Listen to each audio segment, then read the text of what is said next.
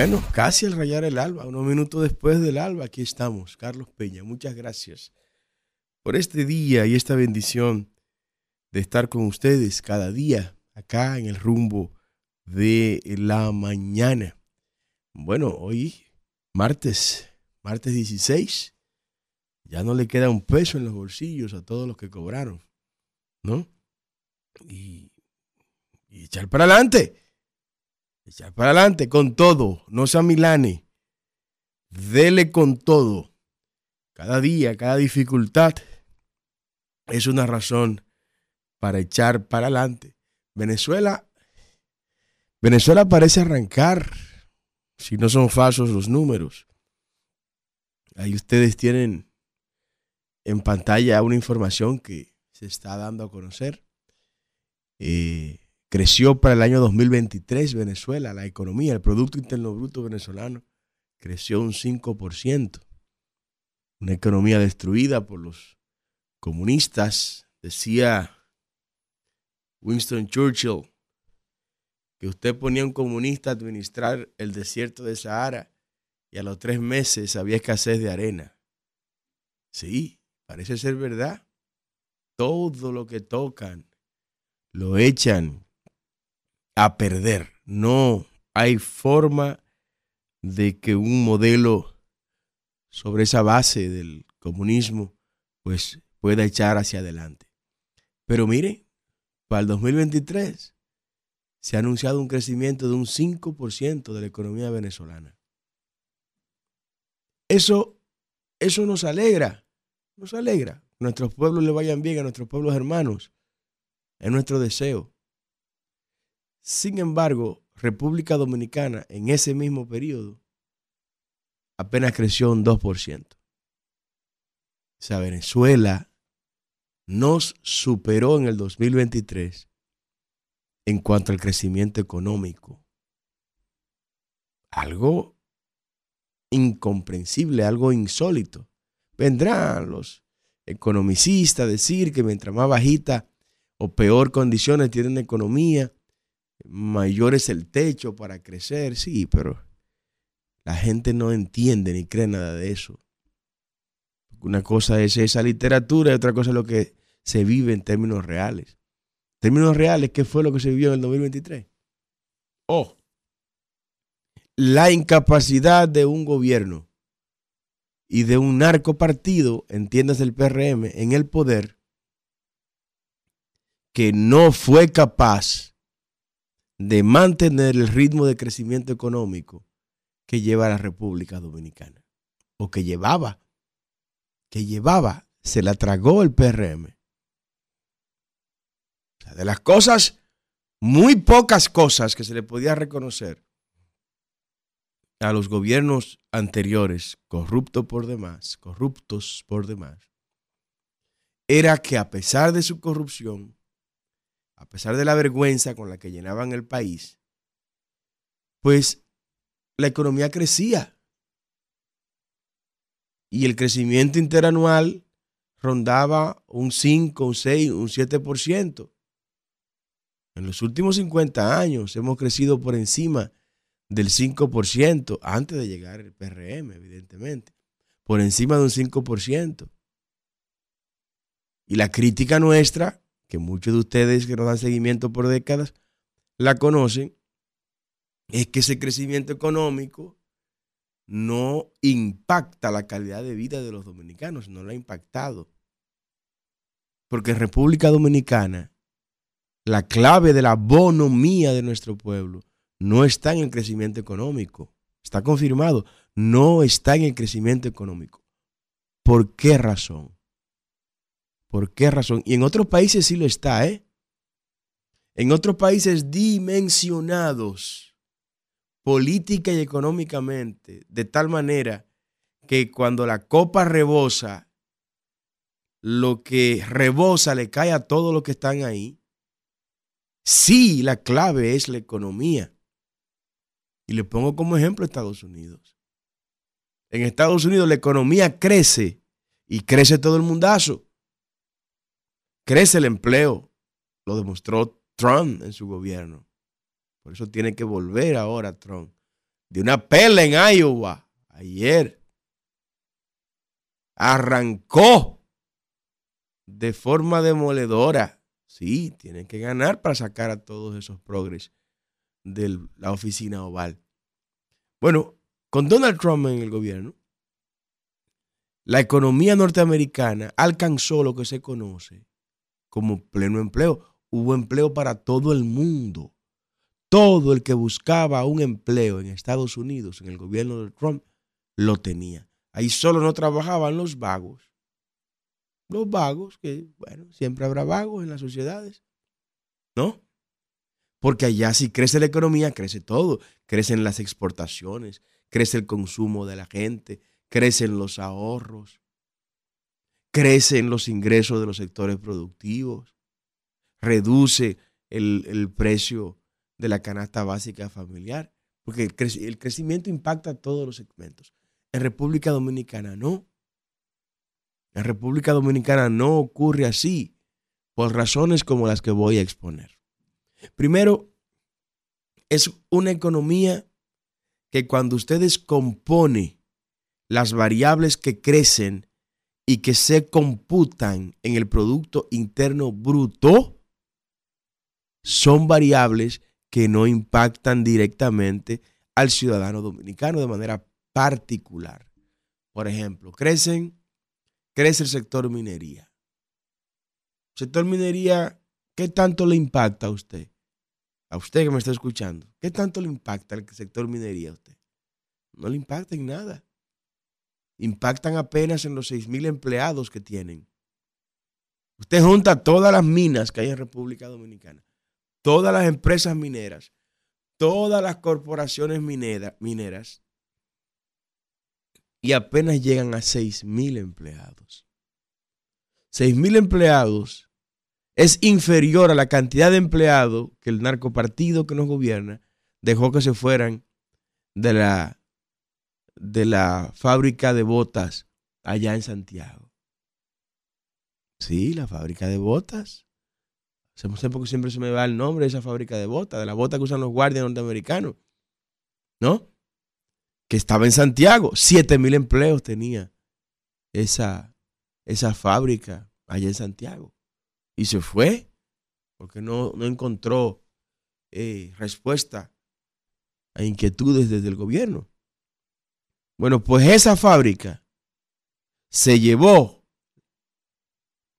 la Caterpillar, se llevó mucho más eh, empleos que todos los empleos de todas las mineras. Entonces, cuando la minería crece, nada, crecimos en las, en las exportaciones, pero eso es una, es una variable que es eh, imperceptible no es vinculante a la bonomía económica del dominicano. Las telecomunicaciones crecen. Pero ¿en qué usted se beneficia de eso? O sea, usted en lo personal, ¿cómo eso impacta su economía doméstica, su economía personal? No. Bueno, la circunvalación, por ejemplo, de Santo Domingo, no tiene red. Desde que usted se mete en la circunvalación de Santo Domingo, Usted no puede hablar con nadie. Se caen los teléfonos de todas las telefónicas. Todas las líneas se caen ahí. Bueno, si crecen las telecomunicaciones, ellos hacen inversiones ahí, ponen repetidores a todo lo largo de la... Bueno, usted se va a beneficiar de que podrá ir chateando y hablando por teléfono cuando vaya por esa... Si no va conduciendo, claro que sí. Un irresponsable el que chatea manejando, ¿no? Pero es en eso. Pero en su economía particular, no, eso no, no impacta. ¿Cuáles son los sectores que impactan de verdad en el crecimiento económico de un país y que ese crecimiento se extrapola a aumentar la bonomía económica de sus ciudadanos? Los sectores productivos vernáculos, la manufactura de materia prima extraída de nuestro propio subsuelo. ¿A qué me refiero con eso?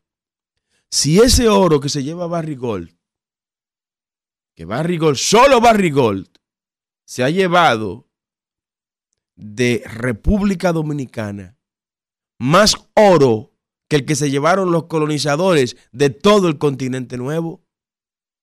Usted está oyendo lo que estoy diciendo. Usted contabiliza todo el oro que desde 1492 hasta el momento en que estuvieron en suelo americano los colonizadores, todo ese oro súmelo y usted lo compara con el oro que Barrigol se ha llevado solo de República Dominicana y Barrigol se ha llevado más oro de República Dominicana que todo el oro llevado desde Alaska hasta Tierra de Fuego por los europeos. Sí, así de simple.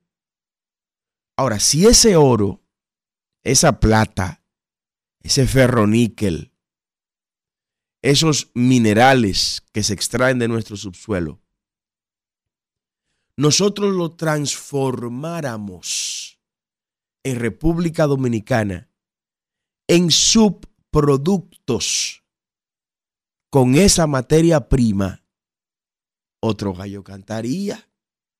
¿Y a qué me estoy refiriendo con eso? Oh, que en lugar de exportar nuestros minerales como materia prima, en lugar de exportar nuestros minerales como lingotes, ¿por qué no lo manufacturamos aquí? Eso no es nuestro planteamiento. Vamos a manufacturarlo aquí. Ustedes, como mina, como minera, tienen la extracción, el contrato para extraer nuestros minerales. Está bien, no hay problema. Ahora no me pueden sacar un solo gramo como materia prima de República Dominicana. Un solo gramito no lo pueden sacar tienen que manufacturarlo aquí. Es una revisión que habrá que hacerle a todos esos contratos. A la Falcon Bridge, a Barry Gold, a Cormidón, a la Gold Quest, a la Belfont, todos, todos, todos, todos tienen que manufacturar en República Dominicana todos los minerales que extraen de nuestro subsuelo vamos a venir a romper contratos, nada. Yo creo mucho en la seguridad jurídica, pero seguridad jurídica también para nuestro pueblo, para los dominicanos. Está bien, sigan con su contrato. Pero ahora, todas esas toneladas métricas de esos minerales que ustedes extraen en nuestro subsuelo, tienen que manufacturarlo acá. Los Rolex, los relojes, los relojes Rolex que se fabrican con el oro de nosotros, no, tienen que venir esa fábrica para acá. Instálense aquí. Y aquí se van a fabricar. Ah, no, nosotros no podemos hacer eso. Bueno, pues el contrato corre peligro. Corre peligro porque primero los dominicanos y nuestra riqueza para los dominicanos. La riqueza de los dominicanos para los dominicanos. Esos dispositivos médicos que se hacen con el oro nuestro con el ferroníquel nuestro, con la plata nuestra, dispositivos médicos, la mayoría o la mayor parte de los dispositivos médicos que van a estar colocados de forma permanente al interno del cuerpo, tienen una alta composición de oro. Esos dispositivos médicos tienen que venir la fábrica de ellos para acá, para la República Dominicana. No, no, tráiganos el oro para allá. Y Canadá haciendo cuarto con nuestros minerales. Usted no se fija que Canadá permanentemente anda mandando solicitudes, buscando ingenieros en América Latina, buscando familia y gente que vayan a trabajar para allá. Tienen empleo en exceso. ¿Con qué? Con nuestro oro. O sea, nuestras riquezas minerales están sirviendo para que Canadá y otras potencias del mundo pues sean cada vez más potencias. Eso tiene que terminar. Tiene que venir un gobernante patriota, nacionalista, que, que le ponga coto a eso, nosotros lo vamos a hacer con la ayuda del Señor. Y, se, va, y se va eso a resolver. Evidentemente, los otros candidatos que estamos en la competencia real, porque aquí esto está definido entre varios candidatos, no voy a dar números, que humildemente estamos en, en competencia. Los demás no se atreven a hablar de eso, porque saben que esas mineras financian sus campañas electorales. Nosotros no. Nosotros ni siquiera esperamos nada de eso. Porque ellos saben muy bien que hemos luchado contra ellos toda la vida. contra Falcon Bridge, impedimos que destruyeran Loma Miranda, estuvimos ahí al frente. Contra Barrigold, impedimos que destruyeran la loma allá en Cuance, donde nacen los ríos Osama, Isabela, Cuance. No, nace el Osama y el Cuance, la Isabela nace en el río Siete Cabezas, en Villa Altagracia. Impedimos eso con la construcción de la presa de colas. Y ustedes lo vieron aquí mismo, como le presentamos las imágenes. Y nuestra gente marchando allá e impidiendo que Barrigol destruyera toda esa zona. Hemos combatido la Gold Quest. Sacamos a la Gold Quest prácticamente de San Juan. Las marchas más grandes y multitudinarias las encabezamos nosotros allá, generación de servidores en San Juan, oponiéndonos a que Gold Quest destruyera la loma de Romero, donde nace el río, eh, el río San Juan, así mismo se llama, el río San Juan, que abastece de agua a la presa de Sabaneta, que a su vez es el principal afluente del río Yaque del Sur, que Abinader quería destruir todo eso, y Danilo Medina y todo eso. Ustedes me entienden. Entonces nosotros hemos luchado contra esa gente. No porque no creamos en la minería, no, pues eso fue inclusive fue parte de lo que yo estudié. Estudié metalurgia, siderurgia, como electromecánico y sin los minerales la vida es imposible sin los minerales. Pero hay que hacer las cosas que le garantice el derecho a las futuras generaciones también de disfrutar lo que nosotros hemos disfrutado. Y si no somos capaces nosotros de por lo menos entregarle a las futuras generaciones nuestro hábitat, que es el planeta, en condiciones similares a las que le encontramos. Eh, mejores, perdón, dejémosla por lo menos similar. No la destruyamos. Y ahí hemos estado en el frente de batalla. Nosotros tenemos historia. Nosotros tenemos un prontuario de luchas en favor de este pueblo. No somos advenedizos como otros que salieron con videíto y que con videíto y cosas y, con discursitos de, barricada creen que van a conectar con la gente. No, usted no tiene historia, mi hermano. Conecte, haga historia, construya historia. ¿Dónde están sus historias de lucha en favor de este pueblo? Ni siquiera el presidente de la República. No hay una sola causa nacional que haya abrazado el actual presidente antes de ser presidente de la República. Una sola causa. No lo hay. Entonces la gente tiene que ver quiénes han luchado por su pueblo o no. Entonces cuando el sector minero, que debe seguir creciendo, está bien, pero que ese crecimiento con la manufactura de nuestros minerales en nuestro territorio ahí sí es verdad que el empleo vendrá en cantidades industriales. Porque cuando yo tengo que instalar la fábrica, ahora vamos a instalar aquí una industria para producir materiales o dispositivos para la industria aeroespacial, que la industria aeroespacial es la mayor consumidora del oro mundial, porque necesita de, ese, de este eh, noble mineral para eso. Ah, no, no, pero ahora nosotros llevamos nuestro oro a esas potencias y ellos allá lo industrializan, lo manufacturan y lo convierten en productos terminados. ¿Por qué no hacerlo aquí? Y ahí entonces le damos empleos masivos a nuestros tecnólogos, peritos, ingenieros, en las distintas áreas de la técnica, de la tecnología, la telemática, la mecatrónica, la mecánica industrial, la electricidad, la electrónica, ¿no? Todos estos escenarios del saber, sus profesionales, que algunos de ellos están taxiando hoy, porque no hay, no hay oportunidades. Entonces, cuando usted hace que sectores como estos, que crecen, como la minería, y que ese crecimiento se vincule al crecimiento de la economía personal del individuo, entonces sí, entonces sí, la economía es la clave. Mientras tanto, no, la clave es el empleo. La clave es el empleo. La clave es poner la gente a trabajar, que la gente produzca con el sudor de su frente, con ese se mantenga, en lugar de estar buscando dádivas y buscando eh, regalitos mezquinos, ¿no? Entonces, esto mismo ocurre con la agropecuaria. La agropecuaria es un sector que si crece, ese sí, de forma directa, impacta en el crecimiento de la economía personal de los dominicanos. ¿Por qué razón? Bueno, porque es un sector intenso en lo que a demanda de empleo respecta. Es un sector demandante de empleos de forma acelerada.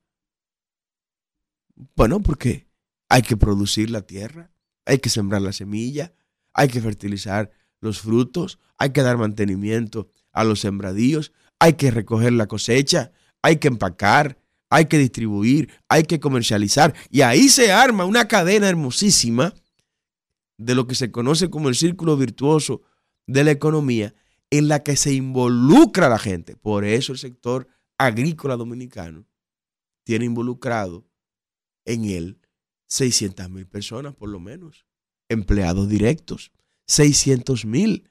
Ese sector tenemos que hacerlo crecer. El sector de la construcción es otro sector que cuando crece impacta a todo el que está eh, por el medio. De manera que nosotros no criticamos el crecimiento de Venezuela. No, queremos que sea grande, que crezca. Pero, pero nos preocupa que hasta Venezuela ahora mismo está creciendo más que República Dominicana. Creció un 5% en el 2023 la economía venezolana y la dominicana apenas creció un 2%. Mientras eso ocurre, yo me encuentro con vagos, vagos como el ministro de Trabajo. Pónganlo de apoyo, no vale la pena ni siquiera escucharlo. Óigame, el ministro de Trabajo acaba de anunciar que ahora los dominicanos vamos a trabajar menos. Que ahora se va a trabajar menos en República Dominicana. De 44 horas laborales a, laborables a la semana Ahora vamos a bajar a 36 horas laborables a la semana. un país pobre, un país pobre como este, que lo que necesita es trabajo, que necesitamos trabajar, producir riqueza. Oiga lo que estos vagos están proponiendo. Oiga lo que estos vagos están proponiendo. Ustedes ven por qué hemos planteado nosotros eliminar el Ministerio de Trabajo. Ministerio de Trabajo es una basura, una entelequia que no tiene razón de existir. Metiendo las narices del gobierno donde no debe meterla. La relación laboral debe circunscribirse a los acuerdos arribados entre el empleado y el empleador y que ellos acuerden sus horas de trabajo, que ellos acuerden sus términos de trabajo, que ellos digan cómo es que quiere que uno lo haga. O si quiere trabajarle de su casa, trabaje de su casa, porque esto cambió, mi hermano. Es un gobierno de incapaces, de gente inepta. El, el hablar de trabajo hoy es muy diferente a lo que se hablaba de trabajo una década, dos décadas, tres décadas atrás. Ese modelo del Fordismo, ese modelo del trabajo en serie, del trabajo en paralelo, todos esos conceptos ya han sido cambiados, han sido transformados. Esto que estoy haciendo acá en cabina, sin problema pudo haberlo hecho desde la casa y la gente ni cuenta se daba que estaba en la casa. Y igual estoy trabajando y estoy cumpliendo con la empresa que me contrató. Y puedo, puedo hacerlo desde, desde Estados Unidos y simular que estoy aquí sin problema y nada pasa. ¿Por qué tiene el Estado que estar metiendo las narices en este tipo de cosas? Solo para complicar la situación.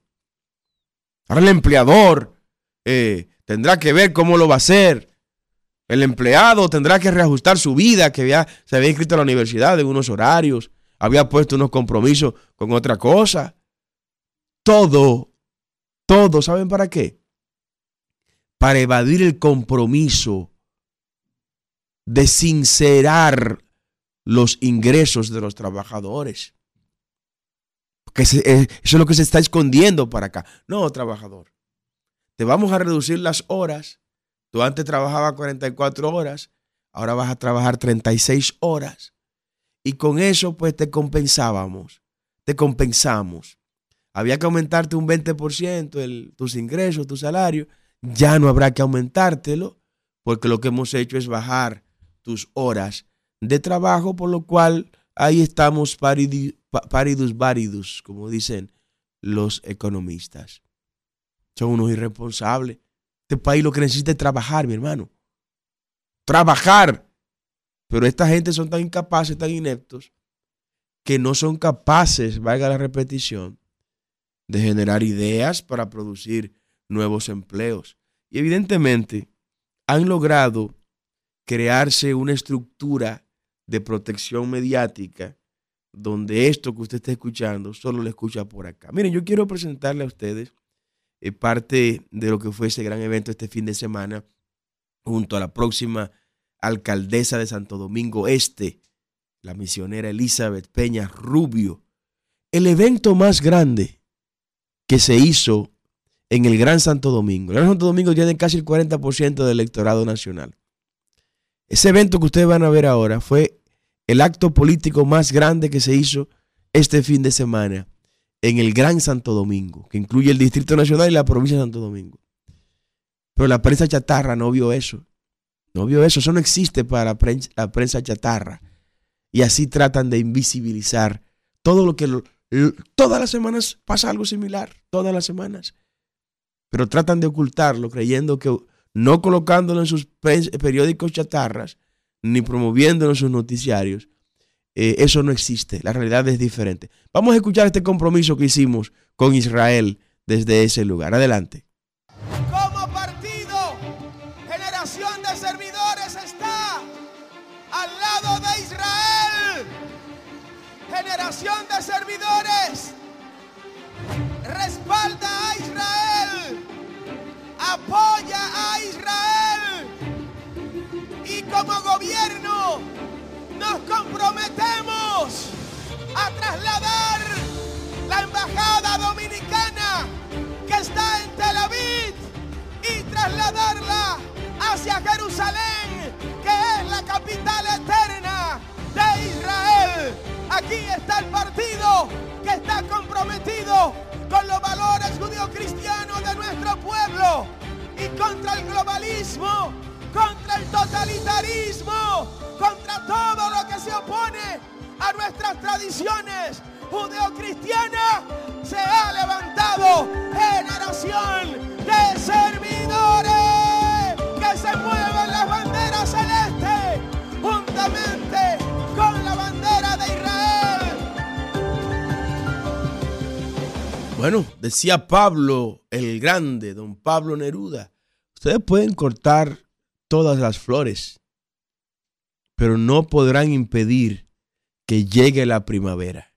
En Santo Domingo Este, en Santo Domingo Este hay una historia diferente que se está escribiendo. Y así, de la misma manera que la ocultan, de esa misma manera silente, se ha levantado una estructura fuerte y poderosa esperamos en Dios y confiamos en Él, llevará a Elizabeth Peña Rubio como la próxima alcaldesa de ese municipio. Y ahí está. Usted no lo va a ver en ningún periódico, en esta prensa chatarra comprada, pero ahí está. Y los municipios de esa localidad así lo saben. Kevin, vamos a dejar que la gente hable.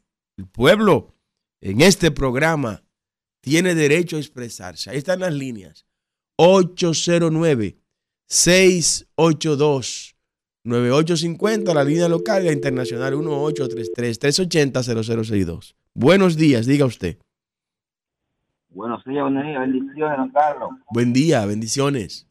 Don Carlos, con respecto a, la minería, eh, si bien sabemos que la, minería hace un daño grave al ecosistema, entonces, ¿por qué esta persona de la falsa de, de, la protección del ambiente nunca se han enfocado en, en esa parte, en, en en vez de cómo mitigar el daño eh, colateral que hace la minera y quieren buscar refugio en otras áreas que no sabemos que no hacen daño al planeta. Oh, pero buena pregunta, todo lo contrario. Luis Abinader fue en su primer mes de gobierno a romper la cinta para que Belfont en Barahona destruya 15 ríos, mi hermano, allá en la Filipina. Buenos días. Buenos días, buenos días, confesor Martínez, Santo Domingo Este. Bueno, confesor, ahí tiene su alcaldesa, Elizabeth Peña quiero Rubio. decir a los municipios de Santo Domingo Este que hubo un bandido en estos días que firmó una película. Naturalmente ese bandido trabajó como bandido porque es lo que es un bandido un sinvergüenza que coge la Biblia de relajo y la religión, que si el municipio Santo Domingo Este se equivoca y elige ese sinvergüenza, aquí que se va a ver cosas en este municipio. Ese sinvergüenza va extorsionar de que trabajen en el ayuntamiento, porque ese que aspira a ser gobierno municipal, lo que es un buen sinvergüenza, que coge la Biblia, vuelvo y repito, y, la religión de relajo. Pasen buenos días. Muchas gracias. Por eso va Elizabeth Peña Rubio, alcaldesa de Santo Domingo Este. Buenos días, diga usted. Saludos, Carlos. Cristino Canelo de Santiago. Un abrazo, Cristino. Don Carlos. Sí. Pero yo le voy a decir lo siguiente. Atención, Junta Central Electoral.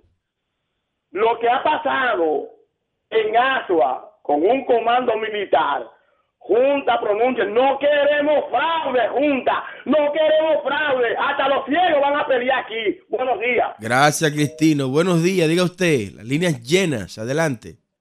Buena, buena, buenos días, señor Carlos Peña. Buen día, buen día.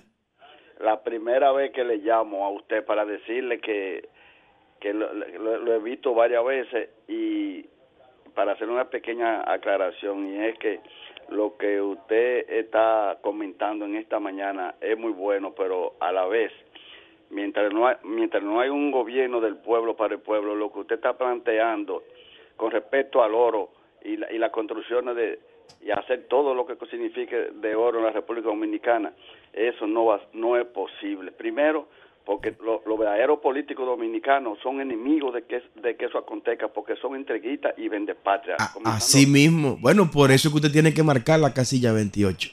No vuelva a votar por el narcopartido PRM.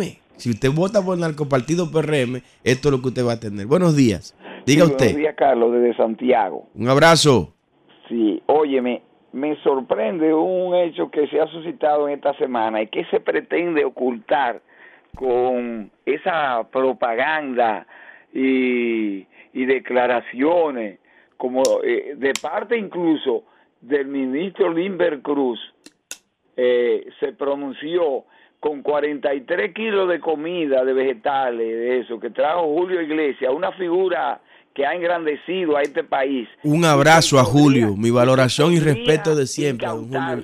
No decimos que no, pero poner cientos de horas de programa, de esos programas pagados con contratos de publicidad, y en vez de dedicarlo a la educación, hablar de, la Biblia, hablar de Dios, y, a aconsejar a la gente. Lo dedican como si fuera una monstruosidad que se ha cometido. Pero nadie habla cuando entran 500 kilos que le incautan y nunca dicen de quién era, de dónde venía, en qué avión venía, en qué aeropuerto lo, lo detuvieron, a quién venía dirigido. ¿Quién lo iba a recibir? Sí, nada de eso se dice, nunca. Entonces, es un atropello incluso a este señor que se llegó a mudar aquí en el país pudiendo vivir en cualquier otro sitio. Y era casi un, creo que lo declararon embajador de buena voluntad. Oiga, que dedique el tiempo los funcionarios de este Estado a denostar, a denotar. Y repito, no estoy eh, opuesto a que la plaga y eso. Sin embargo, el ministro estaba autorizando que denunciaron, tuvieron los comerciantes, incluso creo que tú hablaste de eso, y, y los productores de moca de denunciar que se quería traer carne contaminada. ¿De Brasil? De, Brasil. De Brasil, ¿sabe lo que es eso? Increíble, eh, increíble. Él hacía eso, viene a denotar a este, a este señor, repito, que ha nuestro eh, apoyo a Julio Zavala. De la humanidad, una figura de la humanidad. Oiga, qué turismo que quieren elevar. Muchas gracias. Muchas gracias. Mi solidaridad con Julio Zavala. Buenos días. Buenos días, ingeniero. Buenos días. Sí. Ingeniero, ¿usted se dio cuenta a cuánto subió el PIB de los dominicanos en tres años? De 8 mil millones a 11 mil millones. Ah, igual que la deuda. La deuda subió de 43 mil millones a 70 mil millones. Diga usted, de dólares. Adelante. No le haga caso, Ca- Carlos, es un rapachín. Rapachín es lo que rapa la coca en Colombia. Es un rapachín pago por el gobierno, sé que llamó ahí. Es un rapachín. Eh, Carlos. Díganos, buenos eso que días. el señor, eso, buenos días, eh, Carlos, buenos días, bendiciones. Mire, eso que dice el señor de la carne de Brasil es que estamos gobernados por una mafia empresarial.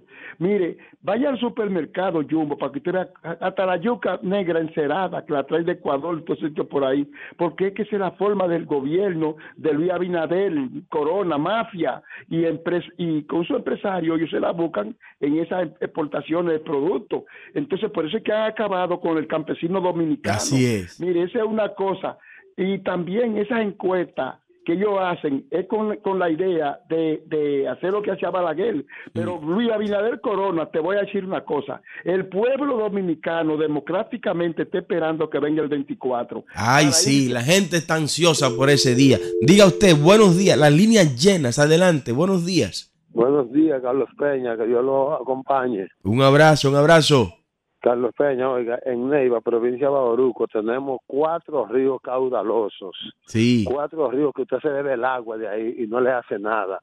Y aparte de eso está las Marías ahí, el balneario, con, con, tres, con, con dos maritas más pequeñas, pero nosotros necesitamos dos cosas. Dígalo. Primero, que en esos ríos se organicen las autoridades, se organice, hagan una, una hidroeléctrica tipo G, que, que, que hay una agua que se desperdicia, que se va para el lago de Riquillo y se pierde por ahí. Excelente, las líneas llenas. Diga usted, buenos días.